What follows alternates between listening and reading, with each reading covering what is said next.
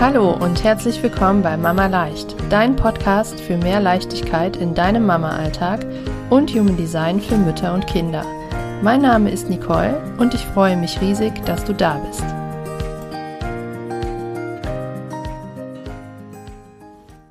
Herzlich willkommen zu dieser neuen Podcast-Folge. So schön, dass du wieder mit dabei bist, denn heute habe ich ein ganz spannendes Interview für dich. Und zwar habe ich Persönlichkeits- und Gesundheitscoach Sina Kunz eingeladen. Sina arbeitet auch mit Human Design und verbindet Human Design mit Ayurveda, was ich super, super spannend finde.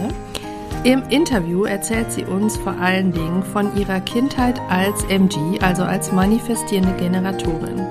Es geht darum, wie ihre Mutter sie beeinflusst hat mit ihrer ja, Erziehungsmethode, mit ihren eigenen Glaubenssätzen, wie Sina schon ganz früh diese Glaubenssätze für sich übernommen hat und ja schon ganz früh gemerkt hat, wie ihre MG-Energie dadurch gebremst wurde. Also intuitiv sich schon anders verhalten hat, als es ihr eigentlich entspricht. Und ja, sie erzählt auch, wie sich das so durch ihr Leben gezogen hat, bis ihre Mutter vor ein paar Jahren gestorben ist und was dann mit ihr passiert ist, was sich dann in ihrem Leben verändert hat.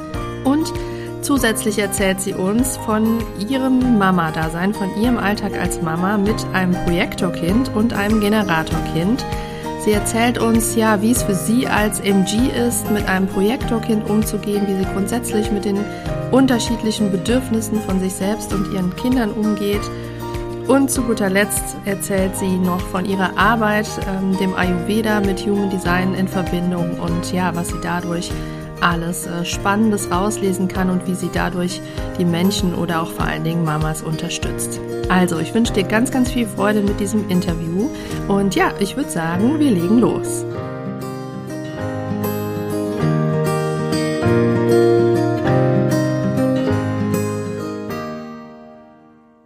Liebe Sina, herzlich willkommen in meinem Podcast. Ich freue mich riesig, dass du heute zu Gast bist und dass wir uns ein bisschen unterhalten über Human Design und Kinder und Mamas und überhaupt. Aber bevor wir starten, ähm, ja, stell dich doch vielleicht einfach selbst mal kurz vor, erzähl mal, wer du bist und was du so machst. Ja, vielen lieben Dank. Ich freue mich total, bei dir im Podcast als Gast zu sein und über so schöne Themen zu sprechen. Ähm, ja, ich bin Sina. Ich bin ähm, auch mit Human Design unterwegs und zusammen in Kombination mit Ayurveda bin ich als ähm, Gesundheits- und Persönlichkeitscoach tätig für Familien. Ähm, das heißt, ich unterstütze vor allem meistens die Frauen, aber eben auch als ganze Familien ähm, die Frauen dabei, sich und ihre Lieben besser zu verstehen und ja, dann ihren Alltag im Prinzip so zu leben, wie er zu ihnen und ihrem Naturell passt. Mhm. Und da spielt natürlich im Design auch eine große Rolle, wenn man beim Naturell so ist. Ja, auf jeden Fall, auf jeden Fall. Ähm, kann auf jeden Fall äh, weiterhelfen, da sein Human Design zu kennen, unbedingt. Wir gehen gleich noch so ein bisschen darauf ein, wie du das so genau machst und wie du diese Methoden zusammenbringst. Und so finde ich selber auch super spannend, mal zu erfahren, so wie das mit Ayurveda zusammenhängt. Ich würde jetzt aber gern mal so, ich sag mal, ganz vorne starten und äh, erzähl uns doch mal, ähm, ja, du hast zwei Kinder, die, äh, wie alt deine Kinder sind und ähm, was du so für ein Design bist und was deine Kinder für Designs haben. Ja, gerne. Also ich habe zwei Kinder, ähm, die sind im Moment sechs und acht Jahre alt und äh, unser Großer ist ein Generator 4,6 und ähm, die Kleine ist Projektorin 2,4 und mein Mann ist ähm, auch ein Generator, auch 2,4, also da matcht sich beides sozusagen so ein bisschen und ich bin ähm, MG 5,1 und die Kinder und ich, wir haben alle eine emotionale Autorität, ähm, mein Mann nicht. der kriegt das dann ein bisschen zu spüren, der ja. hat eine soziale Autorität, genau. Mhm, okay. Ja, also viel Power bei euch, ne? Viele, viele Emotionen und aber auch viele sakrale, viel sakrale Power.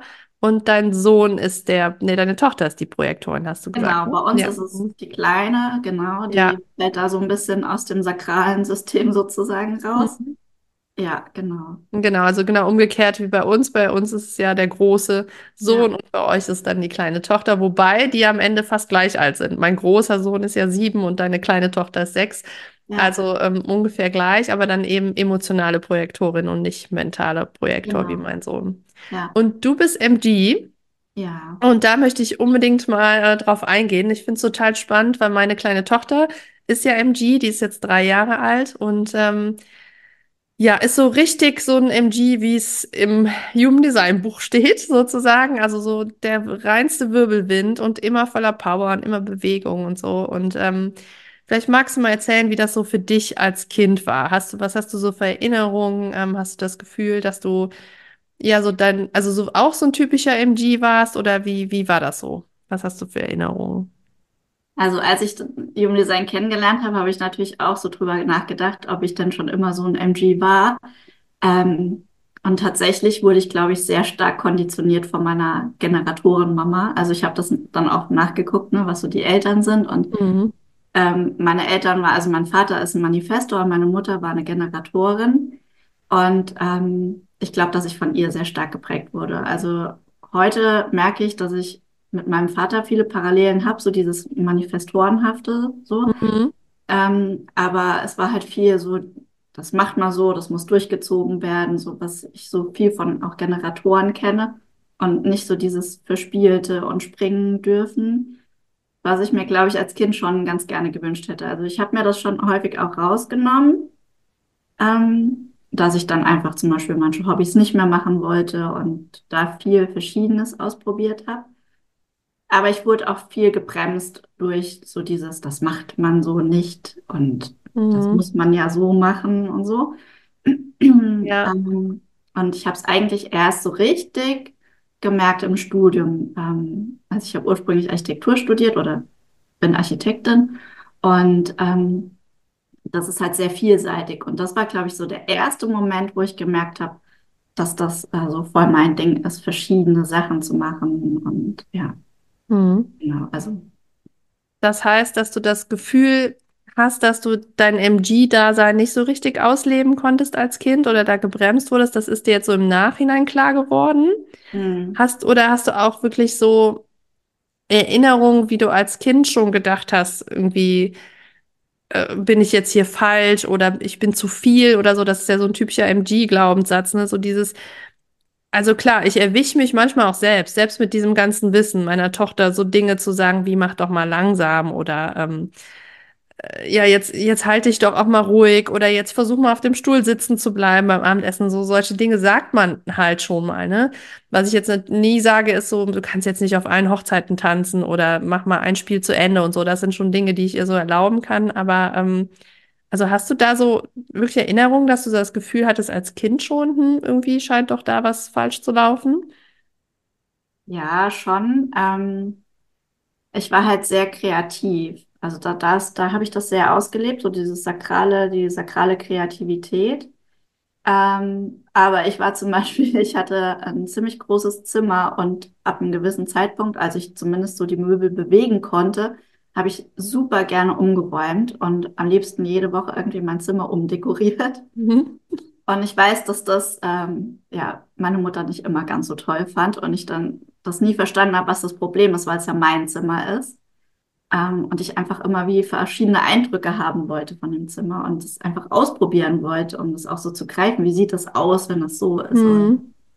Also ähm, ja, mh, so richtig falsch habe ich mich nie gefühlt, glaube ich. Ähm, ich war häufig einfach in einer wie falschen Rolle, aber das kommt eher so aus anderen Hintergründen dann, ähm, dass ich viel so durch mein Fünferprofil viel schon so in diese Heldenrolle reingegangen bin und nicht wirklich in diese Kinderrolle und mich meine Mutter aber auch viel so auf dieses eher Freundinnen-Ding reingebracht hat, Mhm. als jetzt wirklich, dass es das MG-Ding war, was ich da so erkennen kann. Mhm. Also ich Ja, man, wirklich viel ausgebremst einfach ja. auszuprobieren oder so. Oder eben auf allen Hochzeiten zu tanzen. Hast du also schon intuitiv wahrscheinlich gemerkt, dass nicht so, dass so macht man das halt nicht, ne? Also die, Genau. diese Aussagen schon so früh verinnerlicht, dass du dich schon von alleine zurückgenommen hast und gesagt hast, ja, dann, dann halt, also darf ich halt einfach nicht, ne? Dann war, war auch kein dagegen ankommen sozusagen. Ja, genau. Ich glaube, das habe ich einfach schon sehr früh gelernt und das ging dann auch später so weiter. Also ich weiß noch, dass ich dann äh, überlegt hatte, in was für eine Richtung ich beruflich gehen will. Und da wollte ich eigentlich gerne so Kommunikationsdesign studieren. Also eher was so wirklich Kreatives dann auch damals. Und da hat meine Mutter direkt gesagt, das ist brotlose Kunst, das machst du so. Also das war dann schon klar, dass, wo man Mhm. vielleicht heute dann sagen würde, so einem MG, probier es einfach mal aus und ne, Ja. ähm, das, das war dann schon direkt abgebügelt sozusagen. Also einfach Mhm. viel vorbestimmt von außen. Und ich will Ja. jetzt nicht sagen, dass das jetzt so typisch Generator ist, dass man das macht. Ähm, das ist ja dann auch einfach eine total ähm, ja, Ja, persönliche. ja. wie Sie war auch, ähm, sie hatte auch ihre Vergangenheit, ne, warum sie so war. Ähm, Genau. das, das ist klar, das spielt immer alles eine Rolle, aber ähm, ja, interessant, wie man das dann schon als Kind so direkt übernimmt. Und genau das ist auch der Punkt, ähm, ja, was ich heute so ein bisschen rausstellen möchte auch oder grundsätzlich immer in der Arbeit rausstellen möchte, dass einfach so wertvoll und wichtig ist, dass wir unsere Kinder so sein lassen, wie sie sind. Zumindest so weit, wie es geht. Natürlich, ähm, jetzt so unser, ein so ein Punkt bei uns ist zum Beispiel das Abendessen, ne? Also, dann ist es schon das Bedürfnis von uns als Eltern, dass wir einmal am Tag alle in Ruhe gemeinsam am Tisch setzen, sitzen und dass wir als Eltern noch einmal am Tag warm in Ruhe essen. So und ähm, einfach so ein gewisser Rahmen ist. Und es ist mir dann schon wichtig, dass meine Tochter versucht, dann da auch in Ruhe zu sitzen und nicht um den Tisch die ganze Zeit zu tanzen und zu singen oder ne, mit dem Essen zu spielen oder so muss man natürlich schon gucken, dass man bestimmte Bedürfnisse zusammenbringt, ne? Oder dass man ihnen auch so ein paar Dinge natürlich beibringt, aber sie dann an anderer Stelle, also vielleicht dann vorher ähm, zu schauen, dass sie noch mal eine Runde durch die Wohn durch die Bude tanzt, so damit sie es dann eher schafft, ruhig sitzen zu bleiben oder so. Also einfach so dieses, ja, dass man einfach vermittelt, okay, es ist so in Ordnung, wie du bist, aber wir gucken mal, dass wir es so zusammenbringen, ähm, dass es für uns alle passt. So und nicht so dieses, ja, so macht man es nicht. Ne? Du machst das jetzt so, wie ich das. Ähm, das ist einfach so wichtig einfach, also man hat ja so sonst sein ganzes Leben lang davon, ne?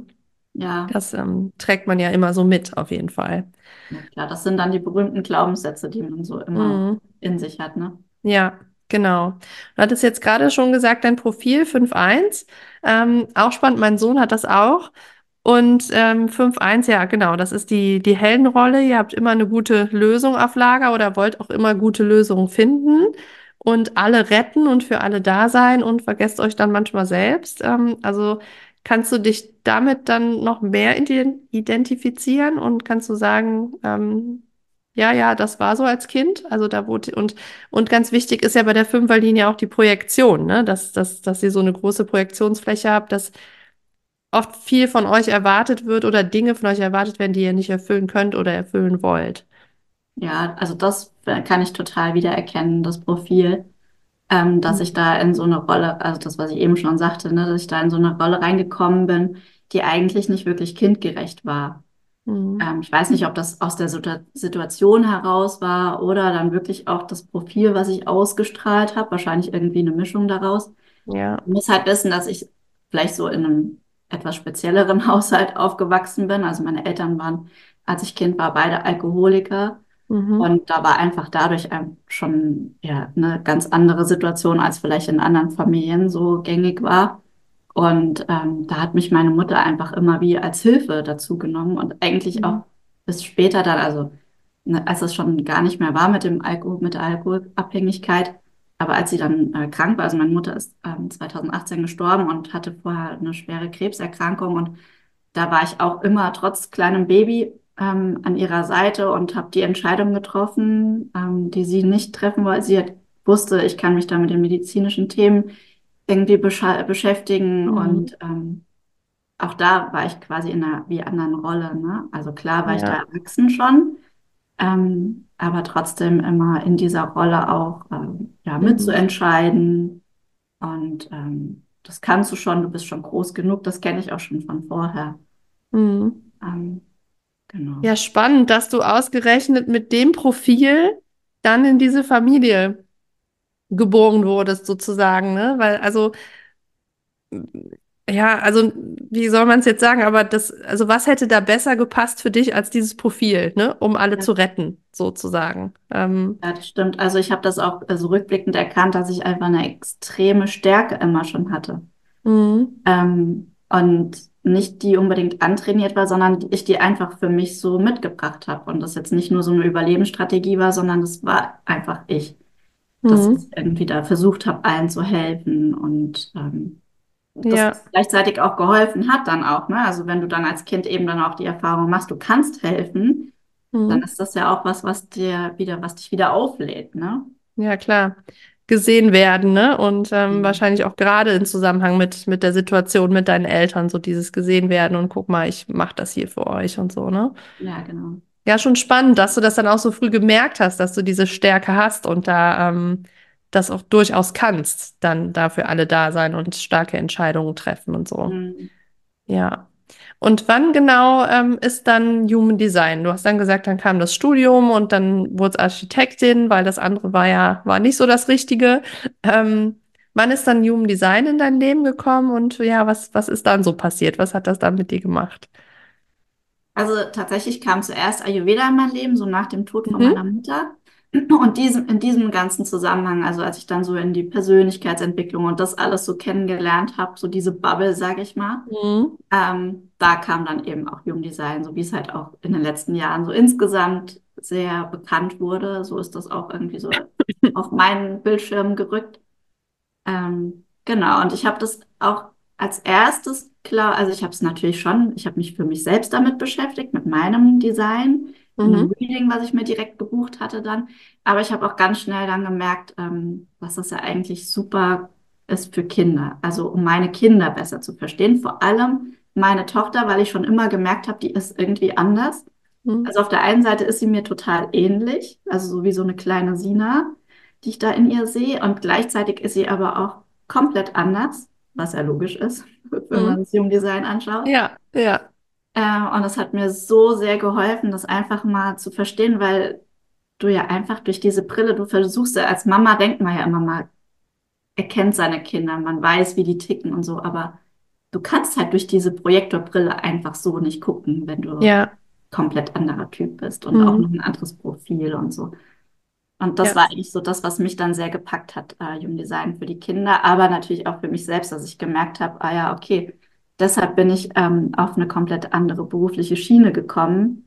Seit meine Mutter dann gestorben war, ist wie so dieses, man macht das nicht von mir abgeplatzt. Ich Ah, habe dann auf einmal nur noch gemacht, was ich wollte, so ungefähr ähm, weil so dieses, diese große Erlaubnis nicht mehr da war. Also es Mhm. hat mich auch gleichzeitig in so ein Tal reingebracht, Mhm. ähm, weil sie mir, ein, es war immer so wie so meine, ähm, wie nennt man das so, so Leitplanken, ne? Also meine Mutter hat immer gesagt, was richtig, was falsch ist. Das hat sie mir dann auch bei den Kindern so, ne?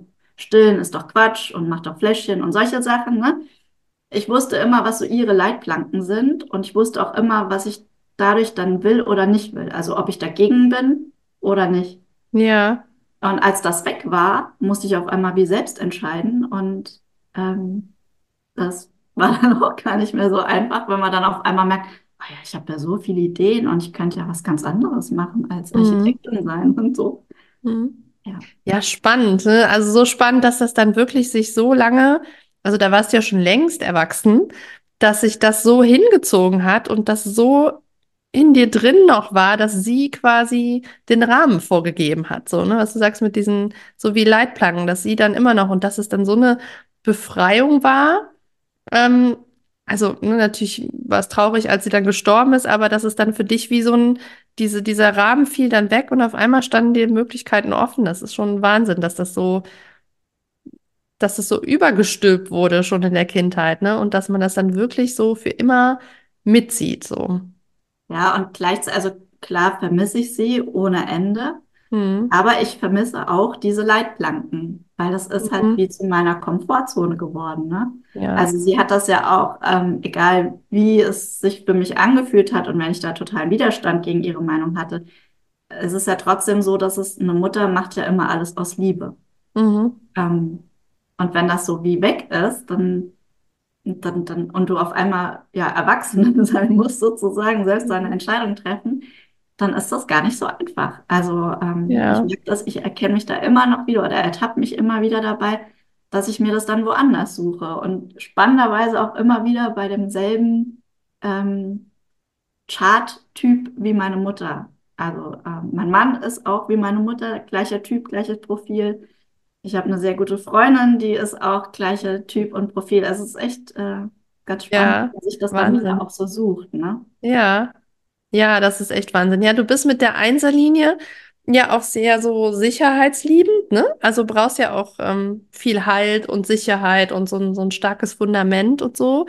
Und das war deine Mutter ja dann zweifellos für dich, ne? Und das kann ich mir vorstellen. Das ist so ein, so ein, ja, einerseits diese Befreiung, aber andererseits auch so, oh, der Halt und jetzt muss ich das auf einmal hier alles selber regeln, obwohl du ja vorher auch alles geregelt hast oder viel, aber so diese, dieser Boden unter den Füßen war so ein bisschen weg, ne?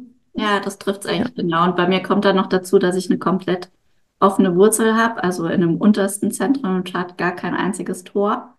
Und Mhm. das ist auch so was, was ich immer wieder spüre, so diese Verwurzelung, die ich selbst irgendwie nicht so mitbringe, wahrscheinlich auch durch meine Kindheit einfach, dass da auch diese Wurzel nicht so gestärkt wurde, wie man sich das Ja. vielleicht so wünschen würde. Aber das ist auch was, was ich mir dann eben immer wieder suche.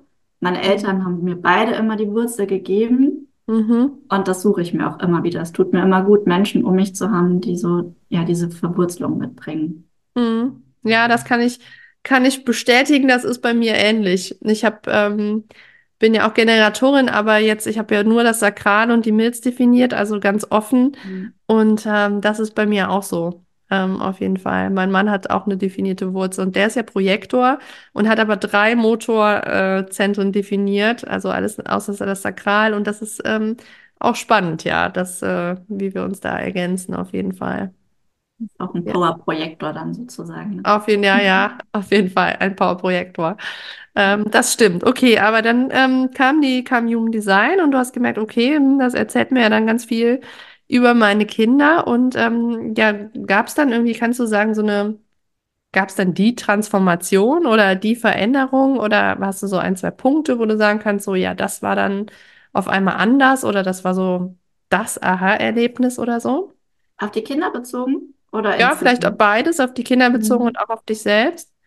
Also auf die Kinder bezogen ist es, glaube ich, einfach so wirklich auch im Alltag, dass das immer mitschwebt bei mir, dass ich immer versuche zu reflektieren, was ist da jetzt gerade, warum haben die jetzt gerade dieses Bedürfnis, was ist da jetzt gerade so, also dass das immer wie mitschwebt, Ja. ähm, weil ich einfach dann versuche, wie mit deren Brille aufzuziehen, um dadurch zu gucken. Und für mich selbst hat sich einfach ja total ähm, vom Beruflichen das verändert, ne? Dass ich dann meine Architektur komplett aufgegeben habe. Da war ich über zehn Jahre selbstständig ähm, und habe das aber jetzt tatsächlich komplett gekündigt sozusagen. Ähm, und das war für mich die größte Transformation, glaube ich, Ja, klar. die ich so wahrscheinlich auch mir nie hätte vorstellen können, da irgendwann mal ein ähm, Gesundheitscoach und Persönlichkeitscoach zu sein. Das kam vorher gar nicht so in meiner Welt vor und hätte meine Mutter bestimmt auch mit, äh, das macht man nicht. Ja, oder so, wahrscheinlich. ich gar nicht. Ist auch wurscht, aber äh, Mhm. ja, das war wahrscheinlich, also für mich die größte Transformation. Mhm. Und was, was genau glaubst du, hat sich da so in dir drin? Also du hast ja gesagt, es kam dann so mit der Persönlichkeitsentwicklung und so, dass diese Welt sich überhaupt erstmal so eröffnet hat und diese Möglichkeiten und so weiter. Ähm, aber was glaubst du, war es dann so in der Tiefe, dass du dann dachtest, okay, das, weil Architektur war ja auch schon dein Ding, ne? Also würde ich, habe ich jetzt schon so verstanden, ne? Es war jetzt auch schon nichts, wo du sagst, ja, es entsprach mir eigentlich gar nicht, aber was genau war da so in dir drin, dass es das andere jetzt das Richtigere ist oder dass der Weg sich da so geändert hat? Also bei der Architektur, ja, mir hat das schon irgendwie Spaß gemacht. Ähm, aber ich habe da sehr starke Vorgaben von außen gekriegt.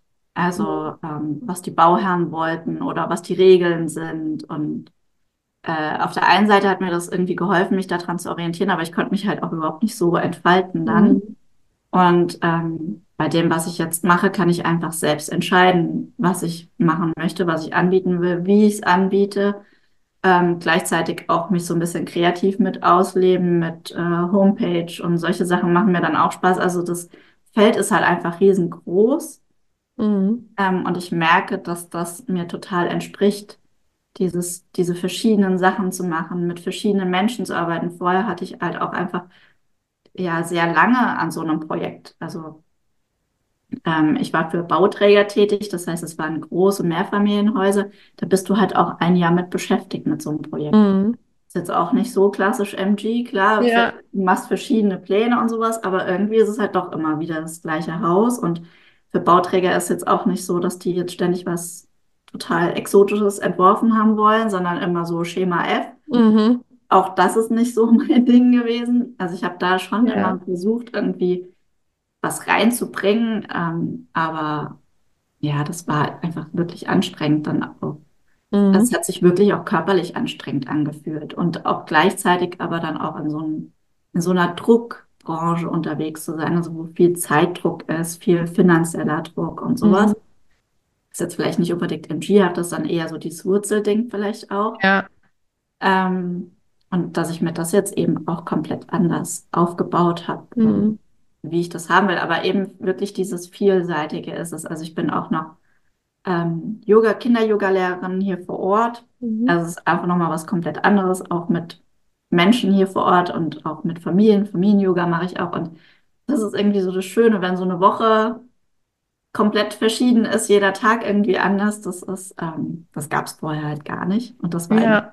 eine Riesentransformation, wenn man das jetzt so in den, wenn man vielleicht den Kalender von vor ein paar Jahren sich angucken würde und so heute.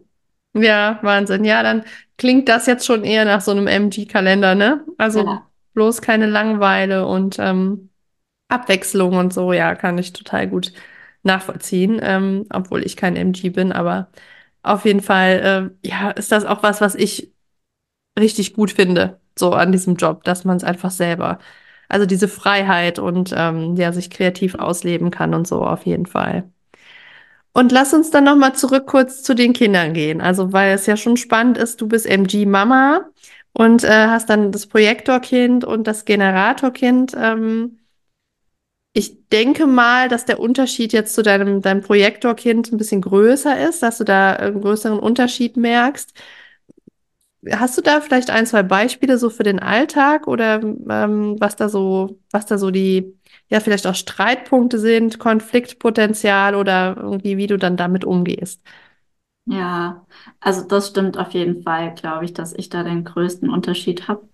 Ähm, auch wenn ich so von den Profilen her gucke, die haben, anderen haben halt hier alle die Viererlinie mit dabei, also mehr so dieses Familiending und ich schieße dann häufig so dieses Ich will meins machen Ding raus Mhm. und mein Mann ist eher so der Familienmensch dann. Mm, Aber jetzt so speziell auf unsere Tochter gesehen, ist es eigentlich so, dass ähm, ja, ich erkenne da viel so diese MG-Schnelligkeit bei mir, so dieses Zack, Zack, Zack.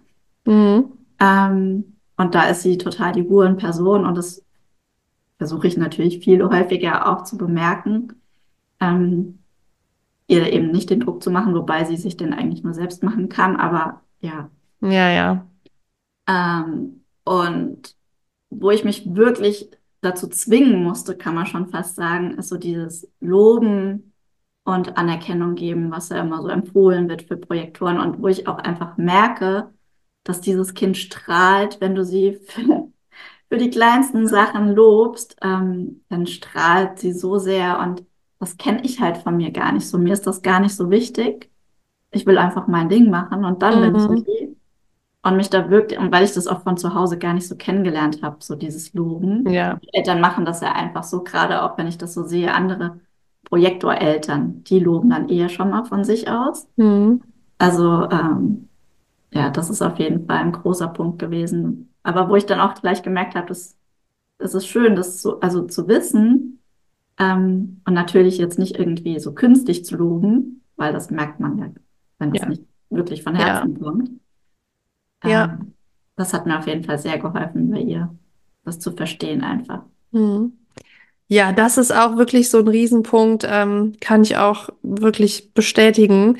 So diese Anerkennung, die Projektorkinder brauchen. Ne? Ich habe jetzt letztens in dem äh, Reel auch gesagt, wenn du denkst, du hast schon genug, setz noch mal einen oben drauf. Ne? Man kann sich ja manchmal gar nicht vorstellen, boah, wie mh, so pushy die dann auch werden können und wie sehr die das einfordern können, wenn die das brauchen und dieses ständige Mama, Mama und dieses Ich will gesehen werden und so. Das kann ja wirklich richtig extrem werden. Und wenn man dann selbst auch nicht so ist und das so nachvollziehen kann, dann kann es auch einfach wirklich unendlich nerven, ne? Oder einfach anstrengend sein. Ich erinnere mich an eine Situation, das kann ich jetzt hier mich mal kurz ähm, outen, glaube ich, diese Woche. Ähm, wir kamen nach Hause und mein kleines MG-Mädchen hatte mal wieder keine Lust, ihre Hände zu waschen und so und wollte so ihr eigenes Ding machen und ist so voll auf die Barrikaden gegangen und geschrien und getobt und gemacht und ich war schon endlos genervt. Und mein Sohn hat währenddessen, während ich so mit ihr in, in Verhandlungen sozusagen war und sie geschrien hat und ich sowieso kaum was verstanden habe, fortwährend gesagt, Mama, guck mal hier und wollte mir irgendwas zeigen, hat fortwährend auf mich eingeredet. Und ich hatte einfach diese Stimme die ganze Zeit im Ohr und habe dann irgendwann ein bisschen zu energisch gesagt, so, jetzt warte doch mal bitte. Du siehst doch, ich bin gerade mit deiner Schwester und dann war ihm das, aber hat er sich so erschrocken, dass er sofort anfing zu weinen und ich weiß dann, hab dann im Nachhinein, hab mich natürlich bei ihm entschuldigt, gesagt, das war nicht in Ordnung und sorry, das war jetzt ne, in dem Moment, mir war es einfach zu viel. Weil ich weiß, er kann sich dann einfach schwer zurücknehmen. Ne? Er wollte halt unbedingt auch gesehen werden in diesem Moment. Ne? Kamen gerade beide nach Hause, wollte unbedingt auch gesehen werden und dann blaff ich ihn noch an. So, jetzt bist du nicht dran, jetzt deine Schwester dran. Das hat natürlich dann nochmal so voll seinen Schmerz getroffen. Dann weiß ich, warum er dann geweint hat. Ne? Aber Oh, das ist, also es kann dann wirklich auch so, wenn man gerade selber nicht in der Verfassung ist, wirklich, wirklich anstrengend sein. Und aber umso besser, das dann zu wissen und zu verstehen und, und dann ihm das dann danach einfach zu geben. Ne? Und als ich ihm das dann gesagt habe und wir uns mal in den Arm genommen haben und so, dann sieht man wirklich, wie du sagst, wie die Augen anfangen zu strahlen. Das ist echt der Wahnsinn, ne? Ja, total. Und Mhm. das, was du sagst, ist auch was, was ich total gut kenne. Das ganz schnell, also klar, meine Tochter ist ja auch emotionale Autorität, vielleicht geht es dann noch mal schneller, dass die Emotion dann auch noch, also dieser Hebel ganz schnell umschlägt, dass Ja. wenn jemand was Kritisches äußert, was eigentlich überhaupt nichts Schlimmes ist, dass da sofort die Tränen laufen und sie also wirklich ganz schlimm getroffen ist. Mhm. Also das haben wir schon öfter im Kindergarten erlebt, ähm, dass die Erzieherin gesagt hat, ich habe eigentlich nur gesagt, wir können, dürfen das so halt nicht machen. Und klar, das kann ich auch verstehen, die müssen einfach, da gibt's Regeln Ja. die müssen einfach kommuniziert werden. Aber für sie ist das dann immer ganz dramatisch, weil das natürlich das Gegenteil gerade davon ist. Mhm. Und umgekehrt kriegt man dann auch solche Rückmeldungen wie gestern hat mir eine Erzieherin gesagt, ach, eigentlich könnte ich den Laden mit ihr alleine hier schmeißen, weil die hilft dort so toll, dass sie genau erkennt, so die Bedürfnisse von anderen Kindern und dann auch der Erzieherin Sachen vorschlägt oder dem Kind, das irgendwie gerade am Weinen ist, irgendwie Vorschläge macht. Also da wirklich auch so dieses, ja, so von außen erkennen und ähm, so das, Ja, so dieses Empathische, ne? ja, Ja, ja. total. Mhm. Ja. Ja, das stimmt, das sind die, sind die wirklich. Also ich finde es auch immer wieder faszinierend, ne, wenn man also das so zu beobachten. Also ich finde, ähm, also man sieht es bei jedem Typen, aber auch gerade bei meinem Projektorsohn, das war damals für mich auch so der größte Schlüssel, wo ich so gedacht habe, als ich Jugenddesign kennengelernt habe, okay, krass, ne? Also das ist wirklich, da kann man so viel über sein Kind lernen und über den Umgang und das so viel, ja, also das unterstützt einfach ja so ungemein im Alltag, ne? Ja, Also, absolut. Und, und auch so dieses, diese feinen Nuancen zu erkennen, weil man sagt ja immer so im ersten Schritt, ne, wenn man das so auf Social Media oder so liest, so Projektor ist der Niedrigenergietyp, ne, und sowas. ja. Aber meine Tochter mit drei Motoren, das ist dann wahrscheinlich so ähnlich, wie du es vielleicht von, mal- von deinem Mann kennst, Mhm. das, die können schon auch Power haben. Also Klar. die hat zwar eher einen passiveren Körper und das sagt sie auch selbst so. Sie hat das jetzt schon gelernt durch mich eben von Mhm. Design, dass sie, ähm, sie sagt immer, ich habe den Laufmotor nicht. Will das Mhm. bedeutet dann, sie will beim Papa auf den Arm. Auch clever, ja. Da habe ich mich dann auch schon gefragt, okay, findet da jetzt auch schon eine Konditionierung statt, Mhm. dass ich ihr sage, du hast den Laufmotor nicht, du hast keine Kraft. Das ist ja natürlich auch totaler Schwachsinn. Ja, ja, ja. Ja, sie ruht sich dann eher darauf aus. Jetzt nicht so, dass wir das immer äh, ihr Mhm. vermitteln, dass sie keine Mhm. Power hätte, weil es ist eigentlich genau das Gegenteil, dass Ja. sie viel Kraft hat und auch viel Menschenkontakt braucht. Also sie hat auch einen Split in ihrem Chart, also sie braucht immer irgendwie auch Kinder um sich rum und unser Sohn ist dann eher der, der auch einfach mal so sich zurückzieht. Mhm. Ja. Ja, spannend. Und was kannst du so beobachten bei den beiden, so in der Geschwisterbeziehung? Ähm, vielleicht so, so typische Dinge, dass, wie die so miteinander umgehen, haben die dann Verständnis füreinander oder also Ja, geraten die dann so, gibt es auch so typische Konflikte? Ja, ich glaube, das bleibt in keiner Geschwisterbeziehung aus. Ich kann es selbst so von mir nicht sagen, weil ich keine Geschwister leider habe, aber äh, wenn ich das so in meinem Umfeld beobachte, ist das, glaube ich, ziemlich normales Maß bei uns auch. Ähm, dass die aneinander ratteln, ist, glaube ich, normal, aber ähm, ja, die haben auch intuitiv ein gutes Gespür füreinander. Also das, wo ich dann eher mit meinen Emotionen vielleicht schon so kurz vor am, an die Decke gehen bin, Mhm. irgendwas ist, dass dann mein Sohn irgendwie dazwischen grätscht und äh, versucht, seine Schwester vielleicht zu beruhigen. Ähm, also das, das ist auf jeden Fall so, dass die intuitiv sich, glaube ich, sehr gut spüren, ähm, Mhm. was da so los ist, auch wenn sie komplett verschiedene Typen sind. Ähm, und was ich wirklich spüre, ist so dieses Viererlinien-Ding. Also, dass sie wirklich so die, die brauchen nicht so viel mehr als einfach ihre Herzensmenschen, ihre Familie um sich rum. Mhm. Und ähm, ja, wir haben jetzt so seit ein paar Jahren das Campen, also wir haben ein Wohnmobil für uns erkannt oder entdeckt. Ähm, und das lieben die total. Und das ist irgendwie Mhm. auch so für mich ganz typisch für die Viererlinien, so alle Mann unter einem Dach, ähm, schön eng und besser geht's irgendwie gar nicht. Ähm, Ja, also ja, das, die fühlen sich eher schon so ein bisschen gelangweilt, wenn der andere nicht da ist. Also wenn dann irgendwie mal was ansteht, dass äh, der Papa was mit unserer Tochter zum Beispiel jetzt am Wochenende unternehmen will, da war schon gleich irgendwie, als ich dann meinem Sohn Vorschläge gemacht habe, was wir machen können, ach nee, aber ohne ist ja auch doof. Also ja, ja, Wahnsinn, ne? ja, Ja. ja. Aber das ist doch schön. Und das mit der Viererlinie kann ich auch, ich bin ja auch eine Viererlinie, ne? Und ähm, ja, wir hatten auch lange ein Wohnmobil, wir haben es jetzt verkauft. Ähm, aber ja, kann ich, äh, also meine Tochter hat auch eine Viererlinie, kann man es vielleicht noch nicht so sagen mit drei, aber ähm, ja, kann ich bestätigen. Das äh, es ist einfach das Wichtigste, ne? Die Herzensmenschen um sich zu haben. Also das ist halt eher was, was mir manchmal noch schwerfällt. So als Mhm. MG mit der Fünferlinie vielleicht irgendwie so. Also ich will irgendwie immer so meins. Ich brauche sehr meinen Freiraum und ähm, Ja, ist nicht immer so campingkompatibel. Aber da muss man auch einfach seine Wege finden. Das heißt ja, klar. äh, nur weil man Ja. dieses oder jenes Profil ist oder der Typ, dass man das dann nicht kann. Ähm, Das ist ja die Kunst, ne, dass man äh, in so einer Familie alle Bedürfnisse irgendwie zusammenbringt und einfach ähm, ja durch das Wissen dann aber Rücksicht nehmen kann und einfach das Verständnis größer ist, so dass du dann auch das Verständnis haben kannst, so sagen, ja, ist gar kein Wunder, dass sie das alle ganz toll finden und ist auch kein Wunder, dass es für mich jetzt nicht so ein Knaller ist wie für die anderen, ne, sondern da, darum geht's ja am Ende, ne, dass uns Verständnis bringt und uns dabei unterstützt, da ähm, ja einfach so aufeinander aufzupassen und dass jeder so seine Bedürfnisse weitestgehend erfüllt bekommt. ja, total. Ja. Ja. Und ähm, ja, dann magst du uns noch ein bisschen erzählen. Äh, da bin ich jetzt noch gespannt drauf, was so, wie du das so machst in deiner Arbeit Human Design und Ayurveda, wie du das zusammenbringst. Da würde ich gerne noch ein bisschen drüber erfahren. Ja, für mich ist es so die perfekte Ergänzung tatsächlich, weil ähm, ja, Ayurveda so ein bisschen wie hilft, äh, dieses Design zu leben. Mhm. Also ähm, genau, also für mich ist es viel, äh, dann so in die Umsetzung zu kommen.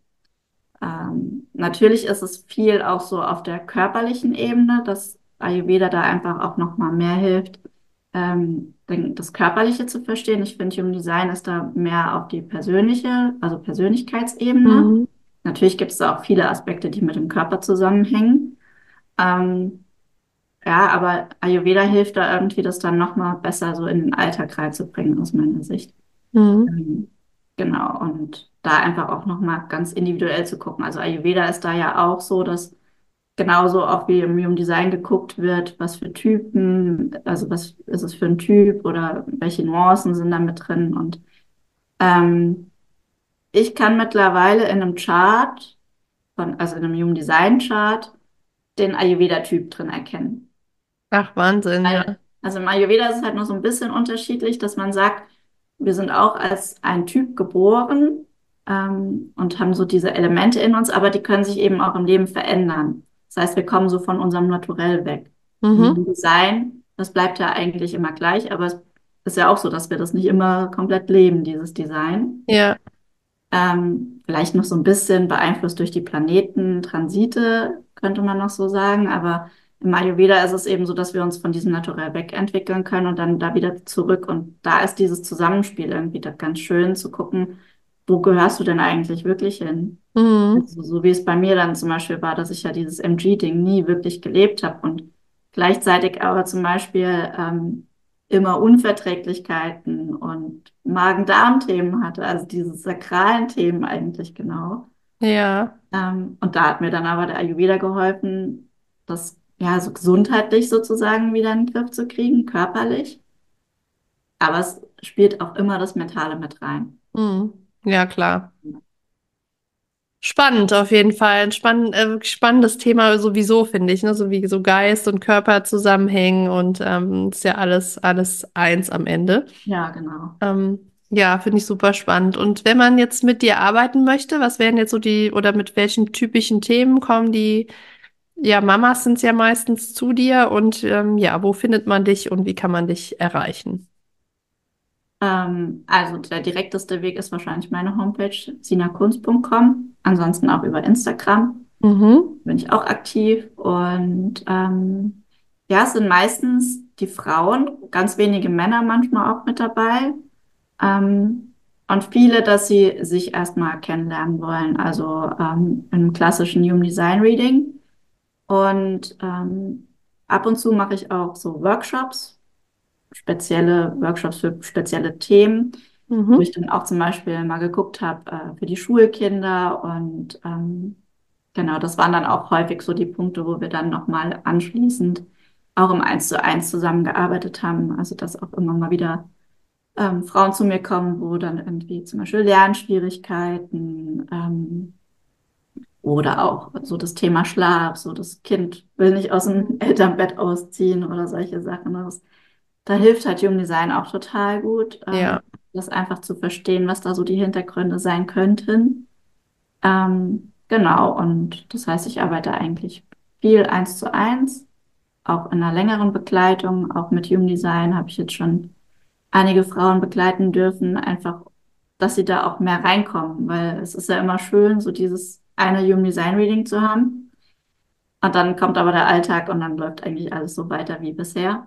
Umsetzen ist der Schlüssel, ne? Man Ja, kann, genau. kann lesen und hören, wie man will, aber das Umsetzen ist ähm, der Genau. Punkt. Ja. Ja. Das heißt, bei den längeren Begleitungen, da gehe ich dann eben auch tiefer, wirklich in die Planeten und Mhm. diese, ja, feineren Sachen in den Chart mit rein. Und das ist dann eine Mischung aus Coaching und Wissensvermittlung sozusagen. Ja.